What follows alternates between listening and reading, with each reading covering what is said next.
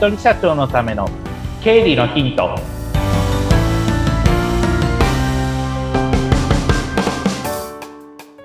皆さんこんにちは。理財実践塾株式会社の池田孝之です。こんにちは。インタビュアーの水野紅子です。本日もよろしくお願いいたします。よろしくお願いします。さあもう8月末夏、はい、終わっちゃいますが。まだ暑いまだ暑いんじゃないですかね。多分多分。そうですよね夏の思い出ってできました？2023年いやー、何もやってないというか、仕事のみの夏の思い出って感じ、ね、池田さんの話を聞いてると、本当そうですよね。あっちこっち行きながらセミナーやってって大変そうですけど、まあ、忙しかったなが夏の思い出ですかね。それですね、まさに。ね、ある意味ね、あの、それだけそうやってお仕事があるのが羨ましいですけどね。体調崩さないように気をつけていただきたいと思いますが。はい。今日はどんな話になりますでしょうか？はい。まあ、前々回、前回に引き続いて、もし会社にする場合って、じゃあどういう手続き踏んだらいいのかっていうところなんですね。で、こちら聞いてる方っておそらくまあ、会社やられてる方もいれば、個人事業主の方もいらっしゃると思うんですけれども、はい、最近、うちの、まあ、会社によく来る相談の一つが、やさんそろそろ法人にしようと思うんだけどっていう話が来るんですね。で、なぜ法人にしようかっていうところっていうのは、まあいろんな理由あると思うんですけど、まあ一番の理由は個人でだんだん儲けが多くなってきて、税金を多く払うようになってきたなっていうところって、まあ理由の一つだと思うんですね。じゃあ、前々回でも話したんですけれども、じゃあ個人のまんまで行った場合と、法人に切り替えて役員報酬をある一定の額もらった場合と、どっちの方が税金の負担がちょっと軽いのかなみたいなところも含めて、まあ、シミュレーションしていただいて、それで、えー、まあ、結論を出すっていうところが、まあ、判断基準の一つにはなってくるかなと思います。それだけじゃなくて、この前、えー、ベニコさんおっしゃってた、大手の取引先から、まあ、声がかかった場合、それであれば、やはりもう会社にしといた方がいいよねっていうところになってきます。っていうところになります。様々な基準ありますけれども、もし会社にすることによって一番のメリットっていうのは、信用が個人と比べて格段に上がるよっていうところなんですね。まあ一番いい例は、ベニコさんの前々回のお話が一番私は印象的かなと思ってるんですけれども、はい、取引、大手の取引したんだけども、個人にそもそも振り込んじゃダメっていう規定なんですよねって言われたときに、うん、ああ、そっか、それは確かにそうだなってなれば、やっぱり法人を作って、それがもし継続的な取引になるんだったら、それこそもう法人にするしかない。うん、それが、まあ信用を作っていくところになるよねっていうふうになりますので、そこはまあ法人を作るっていうところは、まあ、企業規模が拡大してって、売上も利益も拡大していったら、そこの部分については想定はしといた方がいいのかなと思ってます。はい。で、そこのシミュレーションは、まあ私にもできますけれども、できれば、今後のその税金関係のことを考えて、もう税理士の先生に僕は相談した方がいいと思ってます。うん、理由としては、個人と比べて法人は作る書類の数が桁が違う、桁違いに多いから、かつ複雑だからっていうところなんですね。なので、もうそういった法人っていうことを意識したときには、もう、あの、税理士の先生に相談して、それで継続的に、まあ、顧問契約みたいな形で、継続的にまあ相談できる環境というのは作っといた方がいいのかなっていうのは、あの、いろんな方の見てて感じているところではあります。うん。立ち違いに多いんですね。書類が分厚くなります。そうなんですね。それは、その手続きをするときにだけってことですか？いえ、もう申告するときにも、ちゃんと申告書が、個人の方だったら確定申告書確か4枚であの、青色申告のとこだったら4枚で確か済んだと思うんですけれども、うん、えっ、と、法人税という、まあ、個人の方と違って会社に対してかかってくる税金の法人税のその計算書、いわばその法人税を計算するための書類っていうのが何枚も何枚もあるので、はい、4枚じゃ済まないぐらいの枚数なので、しかも計算式は、ね、あの複雑なので、うん、そこはもう税理士の先生にお任せしないと、うん、まあ、難しいよっていうレベルなので、うん、そこは必ずお任せをするっていう感じで、あの、腹積もりはしといた方がいいと思います。で、かつ、まあ、法人にするって決めたら、会社を作らないといけないわけですね。で、会社を作るとなった時に必要になってくるのが登記はい。になります。で、登記をするんですけれども、まずはじ、自分でいろいろ決めなきゃいけないんですね。これは、あの、実際に私がお世話になっている司法書士の先生とよく話するときに、池田さん、これだけはまず決めといてほしいんだけどっていうのが出てきます。例えば、会社の名前、理財実践という株式会社とか、うんで、本店所在地をどこにするか。例えば、千葉市とか、東京都とか、そういう感じですね。で、あと、それから、資本金。会社始めるときのそのお金ですね。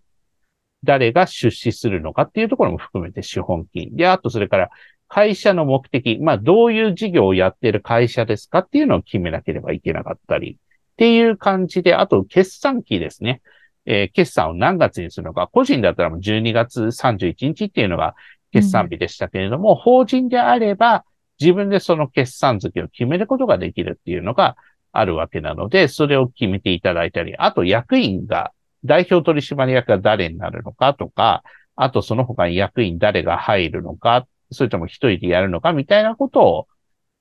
あの、考えて、えーまあ、やっていくわけなんですが、それをもとにして、まあ、会社の決まりごとで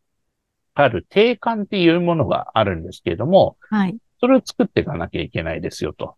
で、今だったら、あの、ネットで定款フォーマットとかひな形ってやると出てきますので、うん自分で作ってもいいんですけども、うちのお客さんでも自分で作って、あの、自分で登記したっていう人も結構いらっしゃいますが、ただ、私が注意した方がいいのは、その定款、例えば、ひな形をそのまんま、あの、ネットから引っ張ってきてやるのが、自分の会社にとって本当にフィットしてるのかどうかっていうのは、自分では判断しづらいので、ここであれば、そういった会社の登記の専門である司法書士の先生がいらっしゃるので、司法書士の先生に、まあ、ご相談されるのが一番良いかなと思います。うんで、その後、まあ、定款の認証って言って、そういった交渉役場行ってハンコをもらったりだとか、出資金をちゃんと振り込まなきゃいけないとかっていうことがあったりとか、いもろもろ減って、それで、えっ、と、会社の登記っていう風な感じになっていくんですけれども、ちょっと話脱線しますと、よく会社のその登記をするのに、日、日付？良い日であるといいねっていうのを結構気にされる方が多いんですよ。うん。で、私も、あの、法人化したのが、その1月11日だったんですけど、うんとっても良い日だったんですね。その一粒万倍日の転写日でっていう感じの。いい日ですね。うんそういったところで会社作って、それでそういう話をしたら、うちのお客さんも、ちょうどうちのお客さんも法人化するタイミングだったんで、あ、じゃあ同じ日にしようって言って、うん同じ日に作ったっていう方もいらっしゃるんですが、ちなみに収録しているのが今日8月4日なんですけど、はい。今日が、えっと、一粒万倍日の転写日、転写日なんですね。そうですよね。最強運日ですよね。そうなんですね。うんで、そこに会社を作るっていう、しかも今日対案なんですよ。で、うん。それが3つ重なってるから、じゃあ今日会社作りますって方もいらっしゃったりするので、そういった日、まあ全然それは話ちょっと脱線しますけど、そういったことをちょっと気にされながら会社を作るって方も結構いらっしゃいます。うん。やっぱりね、そう、気にしたいですよね。っていうか、そういうことは多いですよね。やっぱり縁起を担ぐっていうところもあるので、それで作っていくっていう方もいらっしゃいます。はい。そうすると、会社がまあできたら終わりじゃなくって、よくその、会社作るマニュアルとかだと、その作って終わりみたいなことになっちゃってるんですけど、経理ははっきり言ってこっからがスタートです。お なので、会社作ったら、うんいろんなところに手続きをしなきゃいけないよっていうところを頭に入れといてほしいんですね。だから僕は、あの、今日のメモのところに、会社にする場合、デメリット、手続きが面倒って書いたんですよ。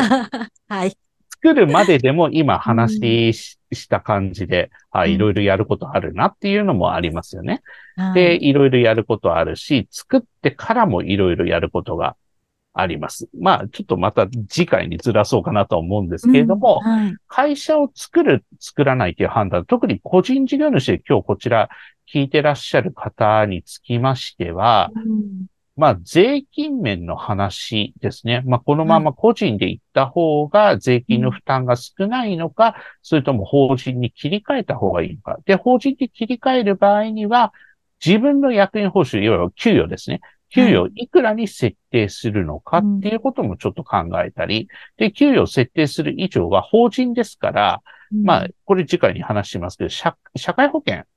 入らないといけないので、社会保険の負担がじゃあ30万だったらどうなのか、40万だったらどうなのか、みたいな感じの比較をしながら最終的に、えー、まあ、どっちの方が個人事業主のまんまの方が負担が少ないのか、法人にした方が、まあ、負担は少ないのか、みたいな感じで判断するのも一つの材料ですし、あとは取引先が大きくなってきた、まあ、あの、取引相手が大きくなってきたっていうことであれば、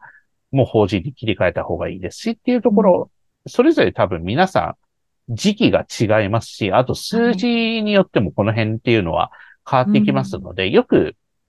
教科書とかそういった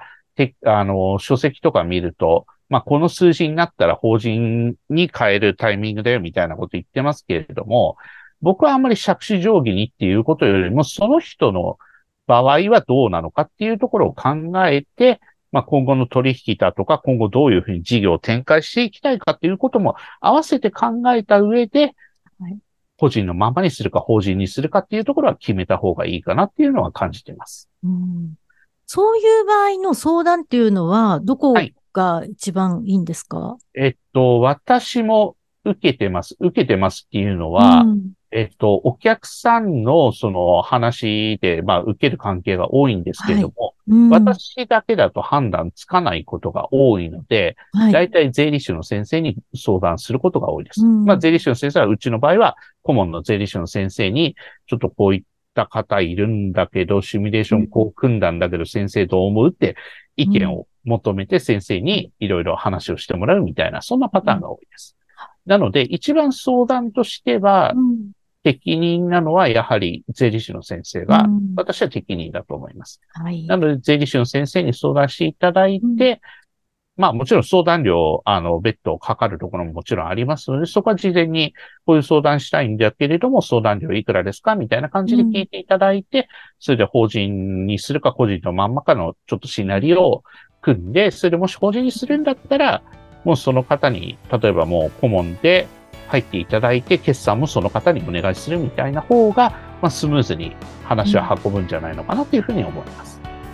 ねもうよりよくね、仕事をしていくためには、ちゃんと考えるべきことですもんね。そうですね。外せないところになりますね。うん、そうですね。しっかりと参考にしていただきたいと思います。はい。今日はありがとうございました。ありがとうございました。